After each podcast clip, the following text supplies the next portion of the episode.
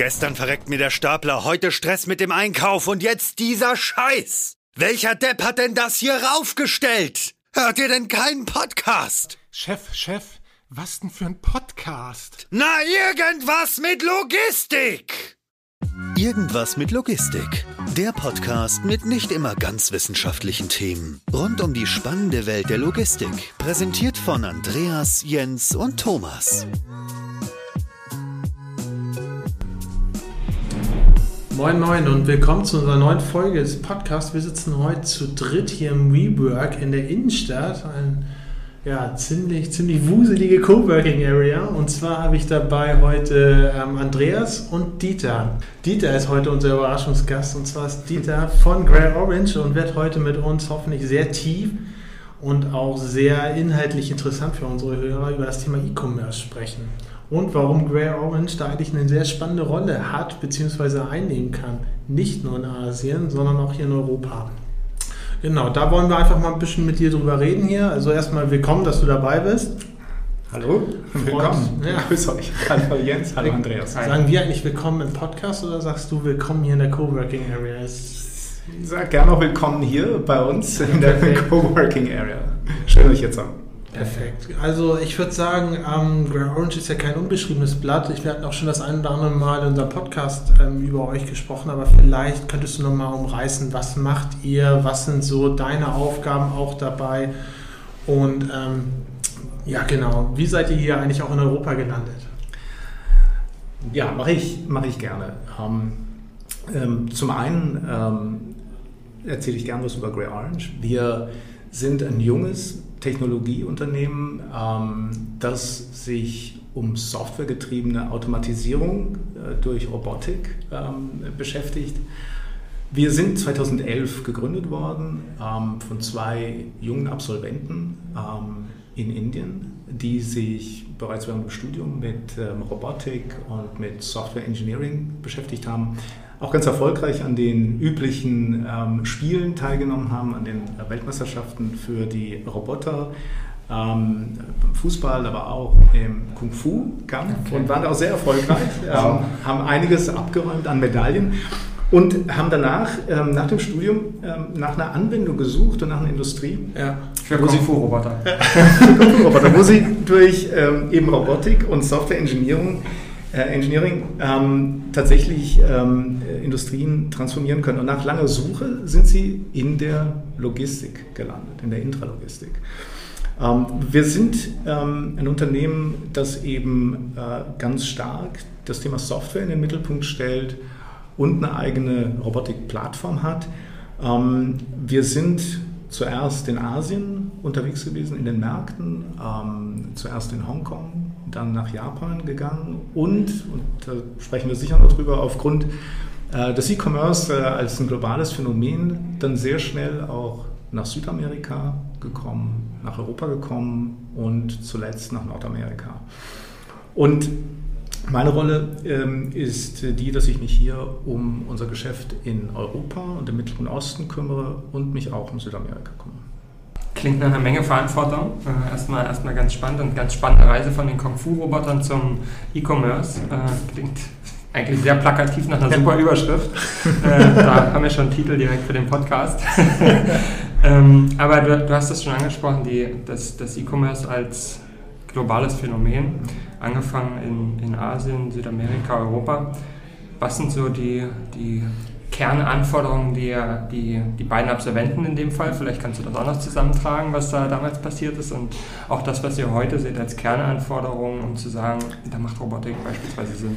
Also der, genau, das sind zwei, zwei Aspekte. Also zum einen die Logistik und Intralogistik. Ähm, an der ist man deshalb hängen geblieben, weil man sich gewundert hat, warum sich dort in den letzten 70, 80 Jahren so wenig geändert hat. Und wenn ich mir mhm. heute Bilder anschaue von Lagern aus ja. den 30er, 40er Jahren oder äh, ich habe nach meiner Schulzeit, ähm, das ist mein Claim to Fame, äh, im, im Lager gearbeitet, um, äh, um ein bisschen Geld zu verdienen, habe aber mehr Doc-to-Doc -Doc gemacht dort.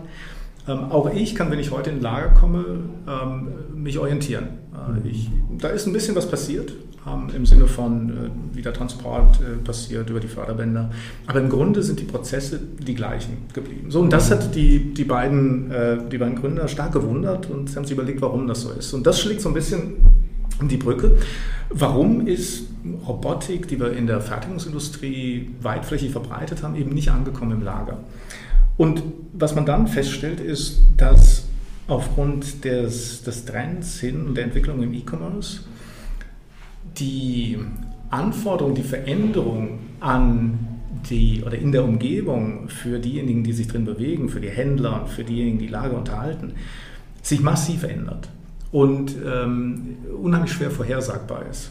Und ja. aus dem Grund macht traditionelle ähm, Automatisierungstechnik, die ich eben langläufig plane und wo ich sage, ich habe einen Business Case und ich plane auf fünf Jahre, und ähm, wenn ich dann eben mit Veränderungen konfrontiert bin, entweder weil sich mein Sortiment ändert oder weil sich meine Prozesse im Lager ändern oder weil auch mein Standort nicht mehr äh, so ähm, günstig ist, weil inzwischen drei oder vier Wettbewerber eben auch dort sich angesiedelt haben und deshalb die Arbeitskräfte knapp werden, da ist es so, dass ich dann unheimlich hohe Kosten habe, um meine vorher geplante Anlage wieder zu ändern und anzupassen. Und da sind viele Automatisierungsprojekte gescheitert. Und man ist zurückgegangen zur, ähm, zum, zum, zum manuellen Handhaben, zur menschlichen Arbeit, die einfach am flexibelsten ist. Sie ist am flexibelsten planbar, einsetzbar ja. ähm, und ähm, da sind wir stehen geblieben. Und das ist so ein bisschen dann der Punkt, an dem wir ins Spiel kommen, weil wir daran glauben, dass wir die Zukunft nicht vorhersagen können. Ähm, wir können das nicht. Äh, wir können das nur in einem ganz, ganz kurzen Zeitraum und selbst der ist, ist unheimlich überschaubar. Mhm. Und wenn ich davon ausgehe, dass das nicht geht, dann muss ich mich darum kümmern, möglichst adaptiv zu sein und mich anpassen zu können an Änderungen. Und das setzen wir dann um ähm, mit Produkten, die darauf abzielen ähm, äh, und, und, vor allen Dingen bestimmten Bedingungen äh, unterliegen, dass sie eben mobil sind. Ähm, das heißt, sie sind nicht fest verbunden mit der Lagerinfrastruktur. Das heißt, ich kann sie bewegen. Das heißt, es muss eben ein Roboter sein und es mhm. muss ähm, zum Beispiel ein Regal sein, das bewegbar ist. Ähm, und das müssen auch ähm, äh, äh, Komponenten sein, die modular sind. Das heißt, sie muss sich ändern können. Ich muss ähm, zum Beispiel ein Regal äh, umbauen können, wenn sich mein Sortiment ändert. Wenn ich zum Beispiel jetzt äh, hängende Ware habe, dann muss ich in der Lage sein, dort ähm, ein Rohr reinzutun. Ne? Ja. So, das muss ich haben. Sie müssen in der Lage sein, mit Menschen zu kooperieren, weil wir glauben nicht, dass auf absehbare Zukunft der Mensch verschwindet aus dem Lager. Das heißt, die müssen eben mit Menschen zusammenarbeiten können. Ähm, die müssen skalierbar sein. Das heißt, ich muss sie problemlos erweitern können. Und meistens ist der Ausbau nach oben einfacher als der Abbau nach unten. Ähm, so, beides muss gegeben sein. Und äh, dann muss das Ganze orchestriert werden durch, durch Software, durch intelligente Software, die eben auch selbst lernt und ähm, eben dabei hilft, ähm, sich zu adaptieren. So, das ist zusammengefasst das, ja. wo, wir, wo wir herkommen ja. und ähm, deshalb eben äh, ganz stark darauf setzen, auf, auf eine flexible Automatisierung und äh, hoffen, dass damit eben auch der, ja. der, der Technik Bahn gebrochen wird. Ich finde es ganz spannend, du hast ganz am Anfang gesagt, ihr bietet äh, softwaregetriebene Automatisierung. Also es ist nicht, nicht eine reine Automatisierung, die du ja auch während, während ähm, deiner Darlegung, wo Railroad steht, nochmal dargestellt hast, die auch nicht unbedingt immer für Flexibilität und Zukunftsfähigkeit steht, sondern es ist eine softwaregetriebene ähm, Automatisieren. Das heißt, die Software, auch wenn man die nicht unbedingt sieht, ich greife mal vor, euer bekanntestes Produkt in Europa ist wahrscheinlich äh, der Butler. Das mhm. heißt, der, das Mobile Rack System. Und ähm, gar nicht das, was man sieht, die Regale, der Roboter, die Pickstation, wo die rumfahren, die sich da ähm, anordnen, sondern das, was man nicht sieht, was dahinter ist, macht das Ganze erst flexibel, intelligent und auch anpassbar für die E-Commerce-Herausforderungen.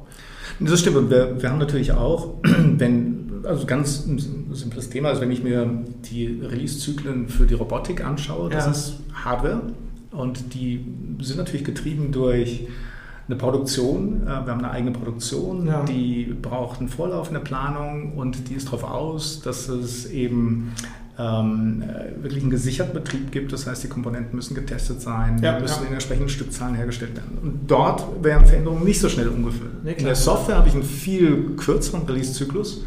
Wir haben auch eine einheitliche äh, Codebasis weltweit. Das heißt, wo auch immer wir eine Funktionalität entwickeln, ist sie verfügbar für alle unsere Kunden weltweit. Und wir haben da Release-Zyklen äh, von, von drei Monaten.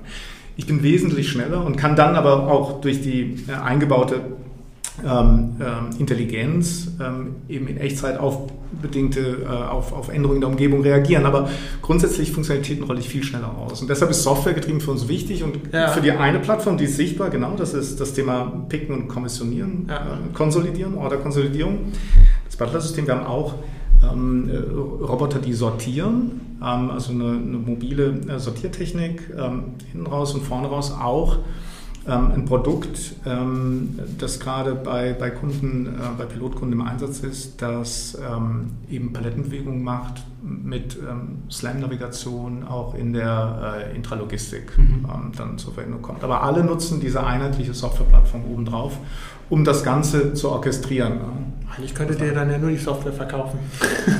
das, dass die Intelligenz im Hintergrund ist, sage ich mal, dass softwaregetriebene Automatisierung ist, könnte man es ja auch als ähm, Lagerintelligenz sehen und nicht nur rein für die Komponenten. Absolut. Das, ähm, und wir, wir sind daran, das ist ein absolut guter Punkt, du hast genau recht, weil wir auch nicht davon ausgehen, dass ein Lager ausschließlich mit unseren ja. Produkten ja. betrieben wird. Und ähm, wir konzentrieren uns auf die ähm, Bereiche, wo wir glauben, den größten Mehrwert zu bieten, ja. auch auf die, die eben sehr personalintensiv sind und wo viel Veränderung stattfindet mit der Robotik. Aber das wird nach wie vor eine Hochregallage geben. Und mhm. da geht es darum, eben es anzusprechen, es zu synchronisieren. Ähm, es gibt Verpackung, äh, das Verpackungsthema, äh, auch das mit einzubinden. Also das ja. ist schon ein Thema, das für uns wichtig ist und ähm, äh, absolut auch in der, in der Planung so ähm, so, so, drin ist. Ich denke auch, das ist, ist ein sehr wichtiger Faktor, ähm, gerade wenn, wenn man sich überlegt, ähm, es ist oft so, dass gerade eine intelligente Software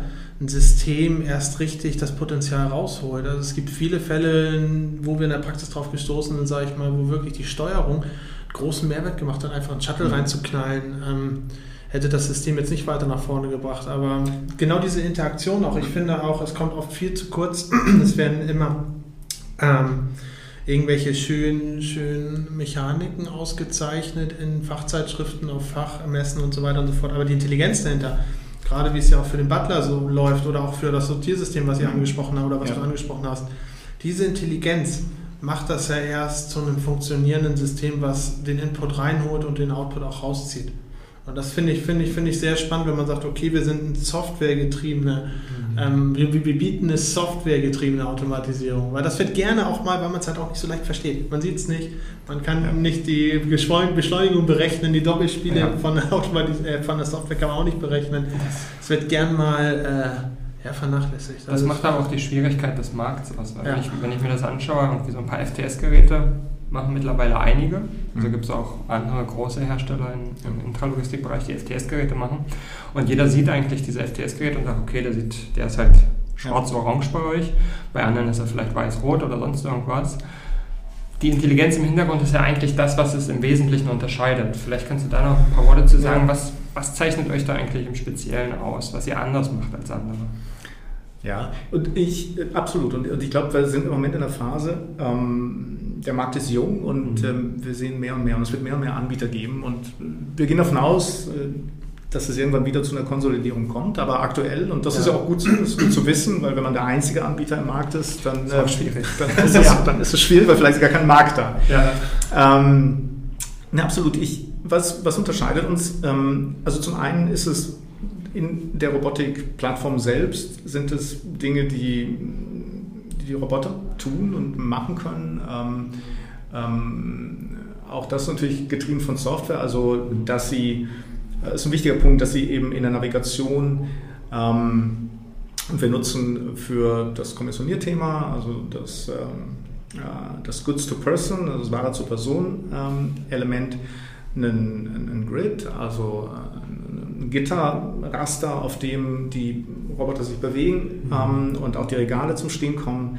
Da ist es so, dass ähm, sie eben immer nur zwei äh, Barcodes voraus zentral ähm, angesteuert werden und der Weg wird ständig ähm, aktualisiert und berechnet, abhängig davon, wie zum Beispiel Orders reinkommen, ab, in Abhängigkeit davon, wie hoch der, der Batteriefüllstand ist. Also so optimiert sich das System ähm, selbst. Das ist ein, ein großes Thema. Ähm, der Haupttreiber äh, dessen ist die ähm, Peakleistung zu maximieren. Also das ist, beziehungsweise, ich ja. habe im Podcast schon äh, drüber gesprochen, ähm, dass man auch die Ziele von Projekten auch richtig setzen muss. Also es muss nicht unbedingt ja. maximiert werden, aber es muss die, die gewünschte, die ja. richtige. Leistung erreicht werden. Und dann fängt man an, äh, den Rest der Ressourcen zu minimieren, die dafür notwendig sind. Die Anzahl der Roboter, die Anzahl der Regale, die Fläche, die notwendig ist, die, äh, die Ladegeräte. So, das ist, das ist ein Thema. Ähm, das System kann mit den Informationen umgehen. Ähm, das ist wichtig und lernt und macht das eben ähm, in Echtzeit, abhängig mhm. davon, äh, welche Parameter bestehen. Die Roboter selbst navigieren und sind aber auch in der Lage, Barcodes, die unleserlich sind, selbst zu vervollständigen. Das okay. wird weitergegeben an die anderen Roboter, sodass sie das dann äh, lernen. Ähm, das ist ähm, ein adaptiver Lernalgorithmus in, in dem Fall. Ähm, wir haben ein anderes Beispiel zu geben, gerade im E-Commerce und wir machen viel im Bereich Fashion. So klassische Herausforderungen wie das schwarze T-Shirt und das dunkelblaue T-Shirt. Mhm. da passieren viele Fehler und das führt nachher in der Supply Chain dazu, dass tatsächlich der Endkunde einfach die falsche Farbe in der Hand hat und die Retour anstößt. Äh, wenn sowas passiert, dadurch, dass wir das mit Scan in dem Fall bestätigen, nach dem Picken, merkt das das System, dass es öfter zu Fehlern kommt und fängt dann selbstständig an, auch schwarze und dunkelblaue T-Shirts in verschiedene Regale zu verteilen und nicht mehr nebeneinander zu haben. Während es umgekehrt auch darauf reagieren kann, wenn Ware, gerade auch im Modebereich sind äh, nette Beispiele, ähm, wenn ein Kleid und ein paar Schuhe immer zusammen gekauft werden, oft zusammen gekauft werden, dann fängt das System an, die zusammen in ein Regal zu bringen, sodass mhm. ich maximale Picks habe von der Präsentation des, ja. des Regals. Das ist ein wichtiger Parameter, der dann die Anzahl der Präsentationen verringert und somit auch die Anzahl der, der Roboter, die benötigt werden.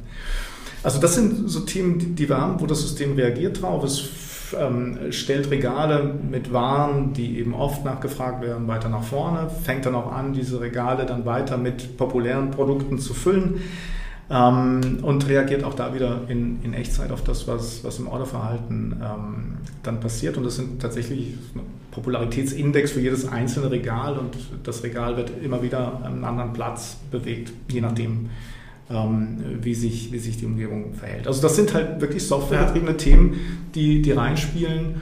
Ähm, bei den Bots selbst ist es auch interessant. Wir haben ähm, gerade auch nochmal äh, drauf geschaut, wir benutzen eine, eine, Batterietechnik, die es auch in, in den Elektroautos gibt, die dafür sorgt, dass wir besonders schnell laden können und äh, sodass wir immer so ein, so ein kurzfristiges Laden auch immer vorsehen. Das System bestimmt selbst, wenn geladen wird.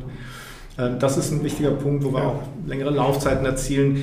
Der Punkt ist oft der, ähm, die, die, die, Roboter das System ist halt 24 Stunden am Tag verfügbar. Und äh, ich maximiere natürlich die, oder ich nutze es am besten, wenn ich so viel wie möglich das System laufen lasse. Mhm. Entweder indem ich picke oder indem, das hatte ja auch im Podcast schon, indem ich eben auch in den Stunden, in denen kein Betrieb ist, ähm, tatsächlich das System anfange, lasse Dinge zu optimieren. Oder wir haben einen autonomen Pick-Roboter, der dann auch schon mal anfangen kann, ja. Orders ja. zu starten, die er autonom befüllen kann oder schon mal vor zu ähm, ähm, äh, vorzueröffnen und wir können an den Pickstationen bis zu 40 Orders gleichzeitig eröffnen. Das heißt, da kann eine Menge reingehen, dass dann, äh, die dann eben dann ähm, komplettiert werden von, von Menschen. Also so Sachen ähm, sind, sind äh, Dinge, die, die das Ganze spannend machen.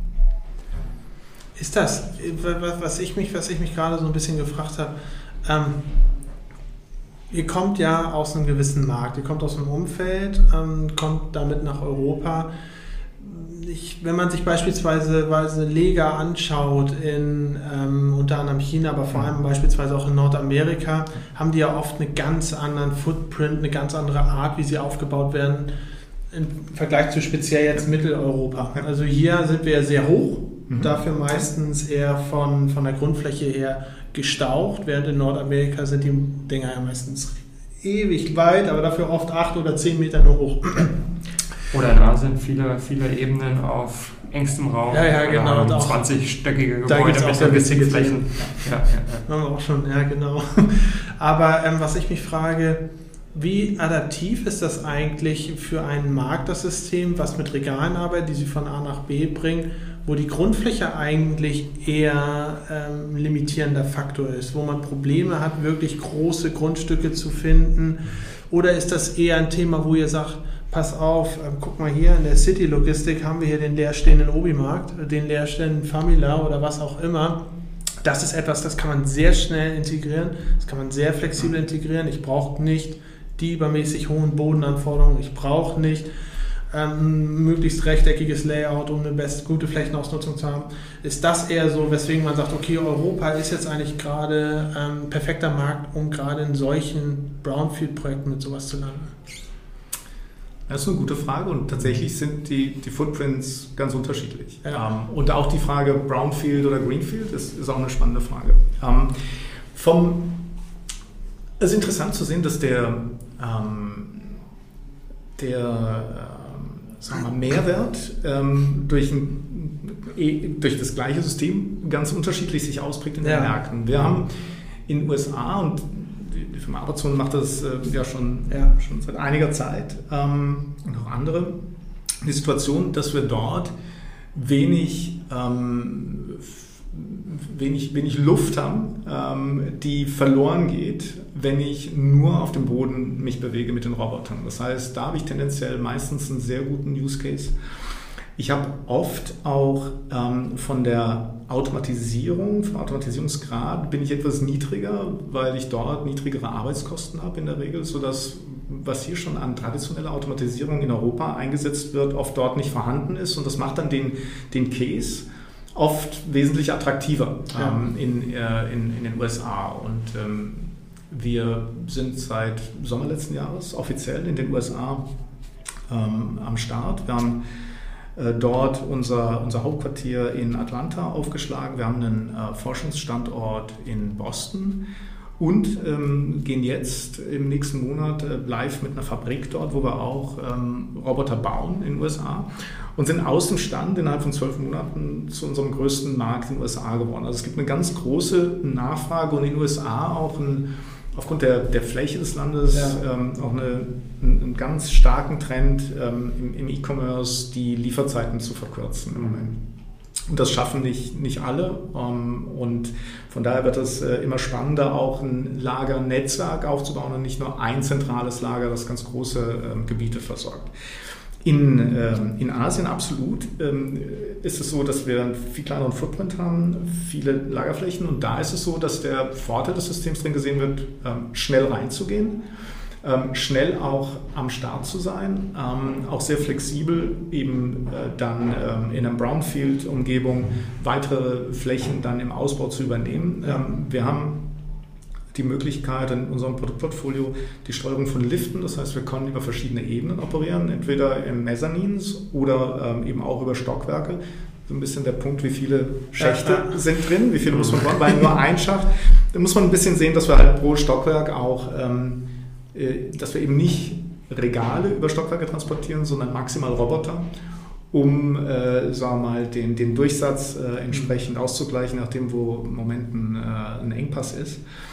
Aber das ist durchaus ein anderer Use Case, wo man sagt, da geht auch keine Luft verloren nach oben in dem Raum, weil da Stockwerke sowieso schon vorhanden sind. Dort ist es so, dass halt der Ersatz von, also als Arbeitskosten sind da ganz unterschiedlich zwischen Singapur, Hongkong und, äh, und äh, sagen wir mal, Vietnam oder Indien sind sie sehr groß. Teilweise spielt eine große Rolle dann die, ähm, äh, das ähm, sagen wir mal, die, die, die Qualität im Fulfillment, also niedrige Fehler, weniger Unfälle im, im Lager, weniger Schwund ist, ein, ist ein mhm. großes Thema, auch an manchen Standorten, Stabilität ja. von Prozessen und äh, Minimierung von Fehlern. Ja. Das ist dort ein großes Thema. In Europa absolut, das ist getrieben aus meiner Sicht stark durch die, die Immobilienbranche, die Fondsbranche, die einfach sagt, ich habe Lagerflächen als eine Commodity, die ich halt in so einen Fonds packe und nachher ja. wieder verkaufen will. Und dann habe ich mich geeinigt auf einen, einen Footprint, ähm, einen Grundriss, der vielleicht nicht heute so in die Logistik reinpasst, wie wir das mal gepasst haben, wie er mal gepasst hat mit den Hochregalen. Und da haben wir tatsächlich, wenn ich nur am Boden operiere, verliere ich eine ganze Menge an Fläche. Ähm, so, hier ist der Punkt, der, dass wir halt ähm, reingehen und ähm, in Teilbereichen starten ähm, und das System dann weiter auf- und ausbauen oder halt äh, eben in Mezzaninkonstruktionen gehen. Mhm. Und ähm, das ist ein Thema, das, das dann auch attraktiv wird. Da ich bin für Südamerika verantwortlich, da haben wir noch weitere Dinge, die so ein bisschen anders sind. Da haben wir auf das Thema Erdbeben, das haben wir in Japan auch, ähm, wo ich besondere Anforderungen habe, auch an die äh, Robotik und äh, wo ich niedrige Arbeitskosten habe. Da ist es stark äh, das Unfallrisiko, was wir teilweise haben, wenn ich mir Intralogistik-Roboter anschaue, die dort aktuell in einem ähm, ersten Projekt die, die Stapler ersetzen. Ja. Spannend. Du hast ja, du hast ja gerade erwähnt, dass, dass in den USA beispielsweise schon der Gedanke ist, mehrere Distributionszentren, um die, um die kurzen Lieferzeiten zu ermöglichen. Und das spielt ja dann irgendwann gedanklich auch so in die Rolle, ist alles leicht zu installieren, austauschbar, skalierbar. Eins unserer ersten Podcast-Themen und später auch nochmal gemeinsam mit Jörg Klöpper von Sharehouse, Grüße an dieser Stelle, äh, war das Thema Sharing Economy, ja. äh, was ja für mich persönlich in eurer Lösung eigentlich ganz gut verankert wäre. Wenn ich mir überlege, weiß ich nicht, ich habe vielleicht ein Logistikzentrum, der Nachbar nebenan macht auch Logistik, der hat vielleicht einen anderen Peak als ich, wir haben beide ein ähnliches System, da kann man ja wunderbar austauschen. Sind das so Gedanken, die euch auch umtreiben? Und da dann natürlich auch die nächste Frage, wie sieht das eigentlich aus mit Mieten, Leasen? Sind das so Themen, die euch beschäftigen mhm. oder sagt ihr, nee, wir möchten eher so verkaufen und dann kann der Kunde damit machen, was er will? Ja, wir, ähm, also ich, wir sehen, also ich sehe das Potenzial ähm, auf jeden Fall und ich glaube auch, dass der, und ich komme nicht ursprünglich aus der Logistik, dass ähm, ich eher auf ähm, das Thema äh, drauf schaue als eine Plattform. Und ähm, absolut, wenn, und das gilt nicht nur für, für Roboter. Ich glaube, wenn ich heute mir ähm, Industrie- äh, und Gewerbegebiete anschaue und, und sehe, dass da verschiedene Lagerflächen sind und da werden auch heute, wird heute das Personal wird auch nicht geschert, obwohl das, eine, ja. glaube ich, eine tolle Möglichkeit ja, wäre, oder die absolut. Sozialflächen, sondern die werden immer separat gebaut. Und, ja. Also ich glaube, da gibt es eine Menge Potenzial, absolut. Gerade auch ähm, für ähm, mobile äh, Automatisierungstechnik, genau, die Roboter kann ich, kann ich bewegen und das ist ein toller Use Case. Ich glaube, beim Sharen, das gucke ich gar mit dem Podcast bei euch auch vor, ähm, ist eben die Frage, wie weit ich es definiere. Ne? Hat, mhm. Wie ist das, das Eigentum und tätigt jemand die Investition und verleiht an andere? Ja. Oder kommen wir dahin zu sagen, das ist ein gemeines, ein allgemeines Eigentum, äh, in dem wir alle was halten und wir nutzen es gemeinsam? Das ist ein bisschen schwierig, aber mhm. kann ich mir sehr gut vorstellen. Äh, ein, ein, ein, guter Punkt oder eine, ich glaube, eine gute ähm, Anwendungs- das Anwendungsbeispiel sind Kontraktlogistiker, die ja auch unterschiedliche Kunden bedienen und ähm, die heute eben stark sehr, sehr dealorientiert äh, und sehr maßgeschneidert Lösungen entwickeln in der Automatisierung, die dann bei, ich glaube, ihr hattet das auch in eurem Podcast schon mal bei drei bis fünf Jahren, ähm, eben ähm, nicht unbedingt immer den Business Case für eine Automatisierung darstellen. Und ich glaube, da ist es wäre es gut, ähm, das als Plattform sich, sich anzuschauen, zu sagen, wir haben eine flexible Automatisierung. Nach der initialen Implementierung ist die Anpassung einfach. Und ich kann eben das System für unterschiedliche Kunden nutzen. Und dann sind tendenziell eben die Grenzkosten, die ich habe für jeden weiteren Kunden, die gehen halt runter. Äh, bis dahin, wenn jemand genau in meine, in meine Dellen passt uh, und ich die Peaks verändere, dann sind die Kosten bei null, uh, vielleicht irgendwann. Ähm, und dann kann ich jemanden an Bord nehmen. Mhm. So.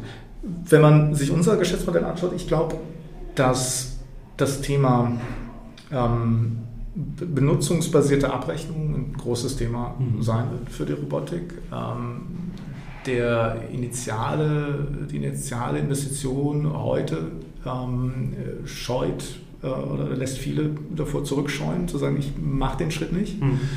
Ähm, vor allen Dingen, wenn es um mittelständische und kleinere Unternehmen geht.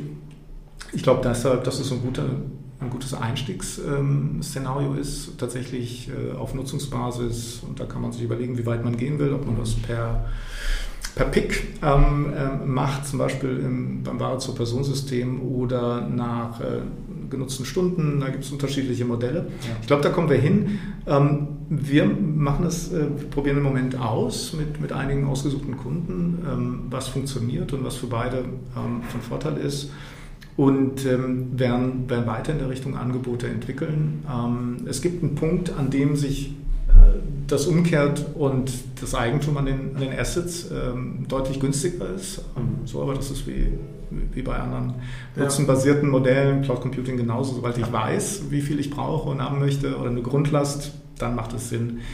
die, die zu kaufen. Äh, abgesehen davon absolut.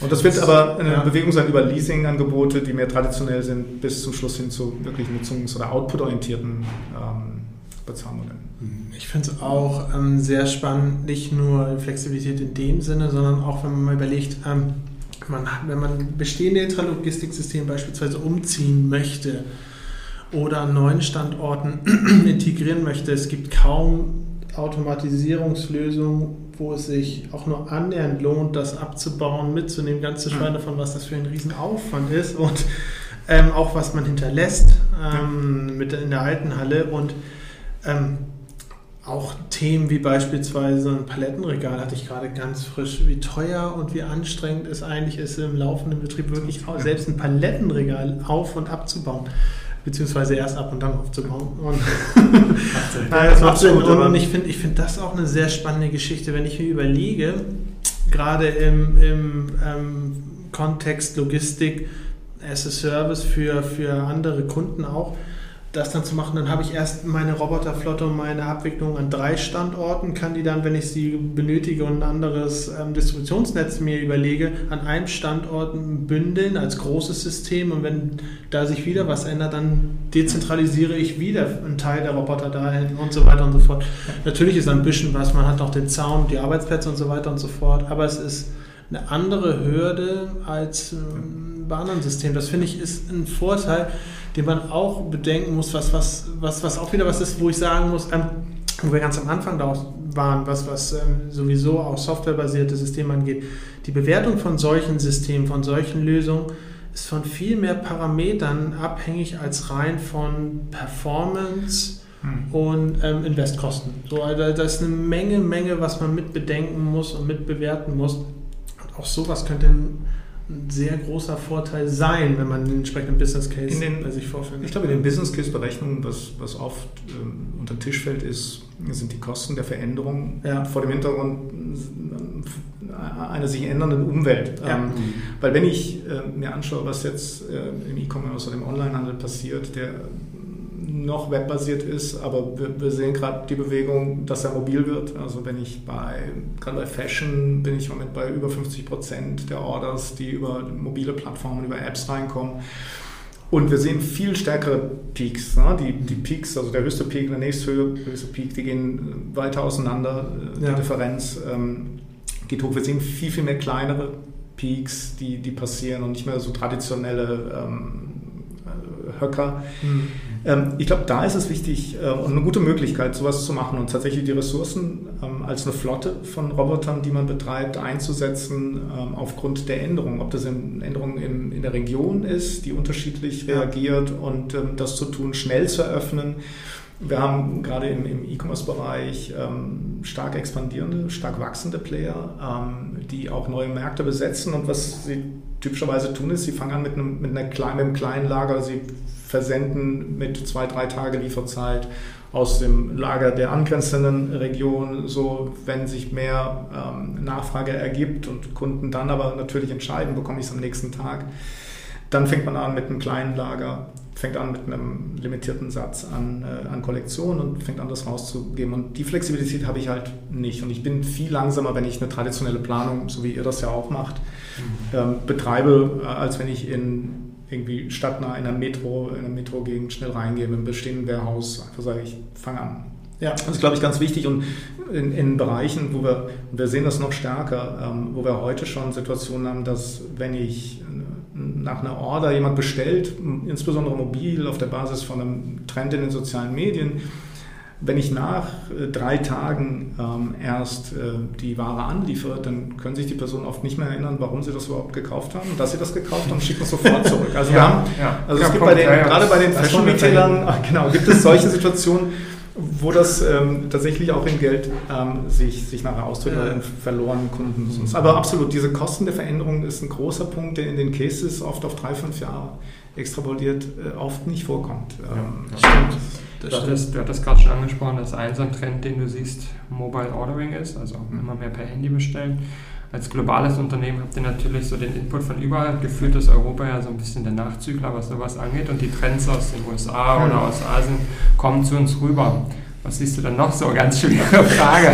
so als globale Person äh, kannst du dir vielleicht ein bisschen aus dem Nähkästchen plaudern, wenn du vielleicht irgendwie Auffälligkeiten momentan Mache ich gerne, aber ihr müsst bitte immer in Betracht ziehen, dass ich, dass ich älter bin und äh, dann nur bedingt aussagefähig ähm, ich glaube, die, also man muss es glaube ich, äh, tatsächlich nach Industrien trennen. Ähm, äh, wenn man sich Fashion anschaut, ist Europa sehr weit. Ja. Ähm, sehr reife Player, ähm, große Player mit, mit Zalando, mit, mit ASOS, About You, ähm, About you absolut. Mhm, ja. Ähm, und eine Menge inzwischen auch, auch lokaler ähm, Firmen, die in, in ihren Heimatmärkten ganz schnell und ganz stark wachsen. Äh, Boost in, in, in Schweden.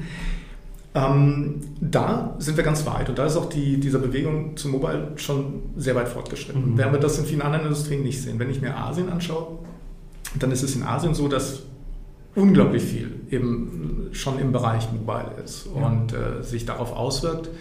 Ähm, da sehen wir im Moment auch einen ganz äh, großen Druck in Richtung Automatisierung. Dort ist allerdings dieses, das, das Next Day und Same Day noch nicht so stark äh, okay. ausgeprägt im Moment. Ähm, wir haben, äh, glaube ich, in den USA in der Richtung eine ganz, ganz, äh, ganz starke Unterschiede zwischen den einzelnen Regionen, ne, mhm. zwischen den Metropolregionen an den, an den Küsten und den anderen Regionen. Ähm, was kommt es? Ich glaube, ähm, wir haben, äh, da beschäftigt ihr euch ja auch mit, ich glaube, das Thema ähm, letzte Meile, das Thema Versand und Verpackung ist ein großes Thema. Also Verpackung mhm. ist ein riesengroßes Thema. Ja. Ähm, wir sehen in Asien, da wird einfach keine Luft verschickt. Also da sind wir ganz andere äh, Verpackungen. Ähm, und zwar keine Pakete. Wir sind ja hier Kartons gewöhnt, so, ja. es gibt dort keine Kartons. Ähm, weil man sagt, nee, nee, nee, das, da ist Platz so teuer und auch, auch in, der, in der Transportlogistik, das kann sich keiner leisten. Das heißt, dort wird, dort wird alles in Tüten und so klein wie möglich mhm. Verpackt. Also das ist ein großes Thema das bestimmt hierher kommt, ähm, bin, ich, bin ich mir sicher. Ähm, wir haben starke Unterschiede, aber ich glaube viel stärker in dieser letzten Meile. Also ist das, ist Länder, die tatsächlich alles in Postämter geliefert bekommen, mhm. ähm, andere, wo es sehr stark äh, individuell in Wohnungen reingeht, andere Konzepte. Ohne, ohne zu viel äh, verraten zu müssen, ist das Thema Verpackung, Automatisieren, Verpacken, ist das ein Thema, das euch beschäftigt, wo ihr sagt, da könnten wir ein Produkt entwickeln oder sagt ihr, nee, das machen andere, wir schauen lieber, wie binden wir diese Themen an? Ja, ich, äh, also es ist ein wichtiger, es ist einfach ein, ein wichtiger äh, Prozessschritt ja. ähm, in, der, in der Intralogistik und er hat ja schon gesagt, wir sind dabei und haben ein Produkt, ähm, das in der, ähm, in, der, bei den ersten Kunden läuft im Bereich Intralogistik, also reinkommt, Doc und äh, dann ähm, die Verteilung übernimmt neben dem äh, Kommissionieren und, und Picken, Orderkonsolidierung, haben wir dann hinten die Sortierung und da fehlt im Prinzip dieser, genau. dieser Verpackungsschritt, dazwischen, ja. der auch ganz intensiv ist. Ähm, wir, wir, schauen uns das Thema an. Mhm. Ähm, wir sehen aber dort schon eine ganze Reihe von, von reifen Lösungen, die wirklich gut nutzbar sind und die auch heute mhm. schon genutzt werden. Ähm, und ähm, da wird zum ersten Schritt darum gehen, die zu integrieren und dann schauen wir mal, ob wir vielleicht auch zusammen mit, äh, mit jemand ähm, ein Produkt so modifizieren, dass es so einen ganz besonderen äh, Use Case hat für die Industrien, in denen wir unterwegs sind. Aber es ist ein ganz spannendes, ganz spannendes Feld. Im Moment unsere Entwicklung geht ganz stark auch unter anderem in den Bereich der äh, des, des ähm, autonomen Pickens durch einen Roboter. Ähm, da sind wir schon sehr hoch und sehr weit. Ähm, da geht es um den nächsten Schritt tatsächlich Manipulation erkennen und Manipulation noch zu optimieren und tatsächlich auch, ähm, so wie Menschen es tun, mit zwei Armen irgendwann mhm. ähm, äh, die, die Waren entsprechend äh, rauszunehmen. Ja, ja, ja. Ich würde ein, eine Frage habe ich noch so zum Thema Trends und Weiterentwicklung aus anderen Ländern. Thema Nachhaltigkeit ist ja momentan auch in aller Munde. Du hast jetzt äh, Tüten angesprochen. In Asien kann ich mir vorstellen, dass das viele Kunststofftüten sind. Äh, hier spricht man ja gern von Papiertüten, äh, in denen man alles, alles verpacken will. Ist das in den anderen Märkten auch ein Thema oder ist das wirklich so, wie man es auch aus den Medien auffasst, dass die Deutschen machen da viel, viel Gewese drum vielleicht und, und andere kümmern sich da vielleicht weniger drum? Oder ist das auch ein Trend, wo man sagt, ja, die Asiaten kümmern sich auch darum, auf anderen Seiten sind sie eigentlich vielleicht schon ein Stück weiter, weil sie eigentlich alles in Papier oder in Tüten verpacken und weniger Luft durch die Gegend schicken, könnte man jetzt wieder aufwiegen, was ist eigentlich schlechter, eine Kunststofftüte oder Luft schicken? Weiß ich nicht, kann ich beantworten so schnell. Aber wie, wie, wie, ist das Thema eigentlich so? Ich meine, ihr habt ja eigentlich eine nachhaltige Lösung. Ihr habt ja einen relativ ja. geringen Stromverbrauch. Ähm, ihr habt relativ wenig feste Komponenten, die irgendwie dafür hergestellt werden müssen. Wie ist das Thema in anderen Märkten? Um, ähm, also ich habe nicht so viel Einsicht in, in die Märkte, also in die asiatischen Märkte und mhm. die, ähm, ich habe ein bisschen mehr in die nordamerikanischen, aber eben mehr in die, in denen ich mich bewege. Ich glaube, dass das Thema in allen Märkten relevant ist mhm. und äh, auch Teil der Beurteilung von Systemen ist. Ähm, aber es gibt tatsächlich Märkte, wo es viel dominanter und viel sichtbarer ist. Mhm. Ähm, auf der anderen Seite ähm, ist es sicher so, dass das Einsparen von Material, von Ressourcen ähm, ein Thema ist, das entweder getrieben durch Kosten, sehr stark durch Kosten getrieben in den asiatischen Märkten ist, mhm. aber eben auch dazu führt, dass weniger Material verbraucht wird. Ähm, während das hier ein Thema ist, äh, was eben sehr bewusst äh, adressiert wird. Genau. Und äh, für uns ist das, es ist ein wichtiges Thema. Ähm, also wir haben ähm, Lebenszyklen von den Robotern, die sieben Jahre und, und mehr sind. Wir haben die, die Regalsysteme, die wiederverwendet äh, werden können, die, sind, die werden zusammengeschraubt, die kann ich aber wieder zerlegen und äh, die sind heute mit, die Einlegeböden sind mit, äh, mit Pappe, um eben modular damit umzugehen oder mhm. eben auch aus einem nachhaltigen Kunststoff der abbaubar ist, wenn eben sehr oft gewechselt werden muss, das machen die, äh, die Kartonagen nicht, nicht so mit. Ja. Also das ist ein wichtiges Thema ähm, und ich glaube, das ist eins. Das zweite Thema, was mir da direkt auch, auch einfällt, ist, ähm, dass auch mehr und mehr eben der Fokus darauf ist, dass wir die, die Menschen in den, in den Lagern arbeiten, auch mit vernünftigen Bedingungen konfrontieren. Und ja. ähm, das, das ist schon, ich sehe das schon als eine Möglichkeit, ähm, das auch mit solchen Techniken zu tun. Ein Beispiel, das, das für mich ganz präsent ist aus, aus Amerika, wo auch Kunden ähm, tatsächlich ähm, äh, das als Rückmeldung geben und sagen, das ist äh, eine, eine große Änderung, die ähm, die Arbeiter waren vorher da, die, die konnten halt nicht ihren, ihren Soda-Liter-Kanister, äh, den, den man dort halt über den Tag mit immer wieder neuem Eis trinkt, die konnten den irgendwo abstellen, weil die mussten laufen, um zu kommissionieren. Und die mhm. hatten halt keinen Platz dafür. Und jetzt in so einer, in so einer Pickstation, da haben sie einen Platz im Regal, da können sie den hinstellen. Ähm, sie haben dort ein kleines Radio, sie können Musik hören oder was anderes äh, hören. Ja. Es gibt einen Gemeinschaftsraum, weil es gibt einfach einen zentralen Raum, der geschaffen worden ist und der Platz ist da wo ähm, sie ihre Sachen ablegen können. Also auch das sind Themen, die, die mehr und mehr auch auf, auf der Kundenseite ähm, ja. eine Rolle spielen, aber ja. absolut äh, auch mit der Nachhaltigkeit. Okay.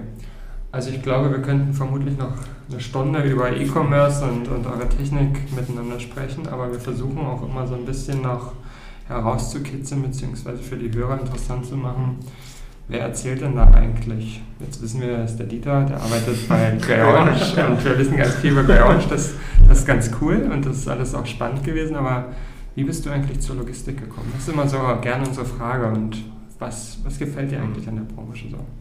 Ja, und ich, äh, ich habe eure Podcasts äh, gehört und äh, mit, den, mit, den, beiden Damen, die das mit der, mit der Muttermilch aufgesogen haben. Also ich, ich, bin wie die Jungfrau zum, zum Kind gekommen ähm, und bin erst seit, ähm, seit April letzten Jahres in der Logistik, ähm, mhm. bis auf dieses ähm, Zwischenspiel äh, nach, nach der Schule im Lager und dann, ich habe ähm, mal großen Außenhandelskaufmann gelernt und war da auch in der konzerneigenen Spedition drei Monate lang. Äh, habe dann Warenterminhandel gemacht und auch Ware bewegt, aber das war mehr Transportlogistik, muss ich ja. zugeben. Ich bin, wie gesagt, ganz zufällig dazugekommen. Ähm, ich komme ursprünglich ähm, aus, äh, von der IT-Seite. Ähm, ich ähm, äh, habe nach einem Studium der, der Sozial- und Geisteswissenschaften, äh, weil ich da familiär vorbelastet war, angefangen in der IT, habe programmiert als Entwickler lange Jahre ähm, gearbeitet, ähm, mich dann stark mit ähm, auch IT-Strategiethemen beschäftigt, Outsourcing beschäftigt und ähm, ähm, dann die letzten drei Jahre ein Startup gegründet im Bereich Cloud Computing, mhm. Ähm, da viel mit äh, maschinellem Lernen gemacht und starke Automatisierungsthemen getrieben und bin über die Schiene dann von einem ehemaligen äh, Kollegen und Freund ähm, gefragt worden, ob ich nicht einem jungen Unternehmen äh, dabei helfen möchte, in Europa Fuß zu fassen und den Markt zu adressieren. Und das Unternehmen beschäftigt sich mit, mit Software ähm, und mit Robotik und mit künstlicher Intelligenz. Und und Feuer und Flamme und ich dachte, das ist ja große Klasse. Das mache ich unheimlich gern. Und, äh, und dann kam die Info, es ist auch Logistik. Und dann, ah. genau, dann, dann schaute ich mir die, die Videos an und äh, habe festgestellt, oha, das, äh, die, die Roboter fahren ja im Lager rum. Und ähm, fand es aber unglaublich spannend. Ja. Die Geschichte, auch die, äh, die, die, der Grund, warum es die Logistik ist. Und es ja. ist wichtig zu verstehen, dass wir eben ähm, einen sehr, sehr starken äh, Blick von außen auf die Logistik haben. Ja. Ähm, wir haben natürlich jetzt viele Kollegen, die auch ähm, äh, genauso ähm, äh, wirklich lange und tiefe Erfahrung und Einsicht in die Logistik haben, aber wir bewahren uns so einen, so einen frischen äh, externen Blick drauf. So ist es passiert und so ja. bin ich dazu gekommen und ich finde es aber unglaublich spannend, ähm, weil ich glaube, dass man eine ganze Menge bewegen kann. Mhm. Ähm, und ähm, vor allen Dingen äh, einfach, weil diese, diese Trends, das Thema E-Commerce, der, der Amazon-Effekt, ähm, mhm. die, ähm, äh, die, die, die, Knappheit von, von Personal ähm, und, und, neues Denken äh, sich einfach äh, dazu anbieten, äh, zusammenzuarbeiten, äh, darüber nachzudenken, was gibt es für in, intelligente Lösungen, wie, mhm. wie kann man das besser machen. Ja, ja super.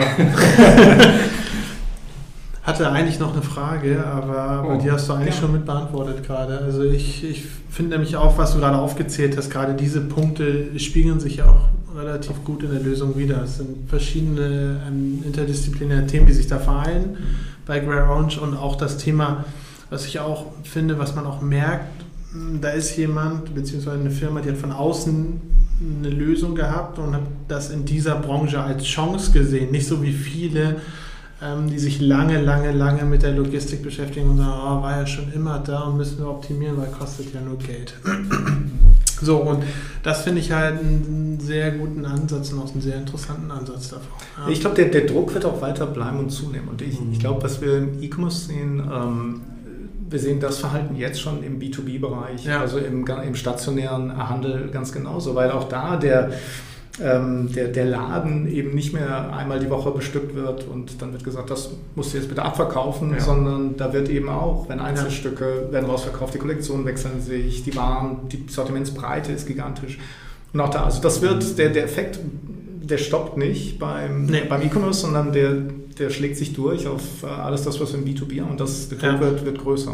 Ich denke auch, dass es, das ist einfach auch ein Aspekt oder eine Art Zeitgeist, ähm, weniger festlegen auf etwas über einen langen Zeitraum. Es ist wichtig, Flexibilität und Skalierbarkeit zu behalten. Man, man weiß nicht, wie sich Situationen in einem hoch ähm, komplexen Umfeld bewegen. Und das sieht man auch in der Intralogistik. Und wenn man das weiß und auch im E-Commerce beispielsweise als alltägliche Herausforderung hat, braucht man natürlich auch ein System, das das adaptieren kann, damit umgehen kann. Ähm, man kann nicht auf der einen Seite Flexibilität predigen und dann ähm, sich auf ein System beispielsweise oder eine Lösung fixieren, die fest über 20 Jahre sich abschreiben muss, dann bevor sie sich lohnt. und auch erstmal den vier Wänden verbleibt. Am besten noch in Silobauweise, wo dann alles einstürzt, wenn ich so rauszubauen. Und das finde ich, ähm, es ergänzt sich einfach, auch wenn es vielleicht nicht immer passt, ergänzt es sich doch von der Herangehensweise auch mit den Herausforderungen, die es sich stellt. Das finde ich, finde ich, ist ein guter und passender Ansatz einfach auch dahinter. Ja. ja das war eine süße Zusammenfassung für das Thema. Das ja, hast du ich kriege, ich krieg, wenn wir ausgestellt haben, kriege ich noch 20 Euro. Achso, ja super. Sehr gut. Die Zusammenfassung. Ja, ich würde sagen, an der Stelle vielen, vielen Dank, Dieter, für die spannenden Einblicke sowohl in das Unternehmen Grey Orange, in den E-Commerce und hinter die Person Dieter. und, Gerne, vielen Dank, dass ihr da seid. Vielen Dank für die Einladung. Ja, das war super spannend und dann würde ich sagen, tschüss. Tschüss. Ja, tschüss. Gestern verreckt mir der Stapler, heute Stress mit dem Einkauf und jetzt dieser Scheiß. Welcher Depp hat denn das hier raufgestellt? Hört ihr denn keinen Podcast? Chef, Chef, was denn für ein Podcast? Na, irgendwas mit Logistik. Irgendwas mit Logistik. Der Podcast mit nicht immer ganz wissenschaftlichen Themen. Rund um die spannende Welt der Logistik. Präsentiert von Andreas, Jens und Thomas.